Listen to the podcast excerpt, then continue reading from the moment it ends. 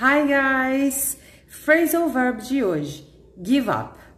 Give up significa desistir, apesar de o verbo give significar dar e a preposição up significa para cima. Então, esse é um dos phrasal verbs que confunde muita gente, porque give up significa desistir, não esqueçam. Então, um exemplo seria: Please don't give up studying English. Por favor, não desistam de estudar inglês. See you guys!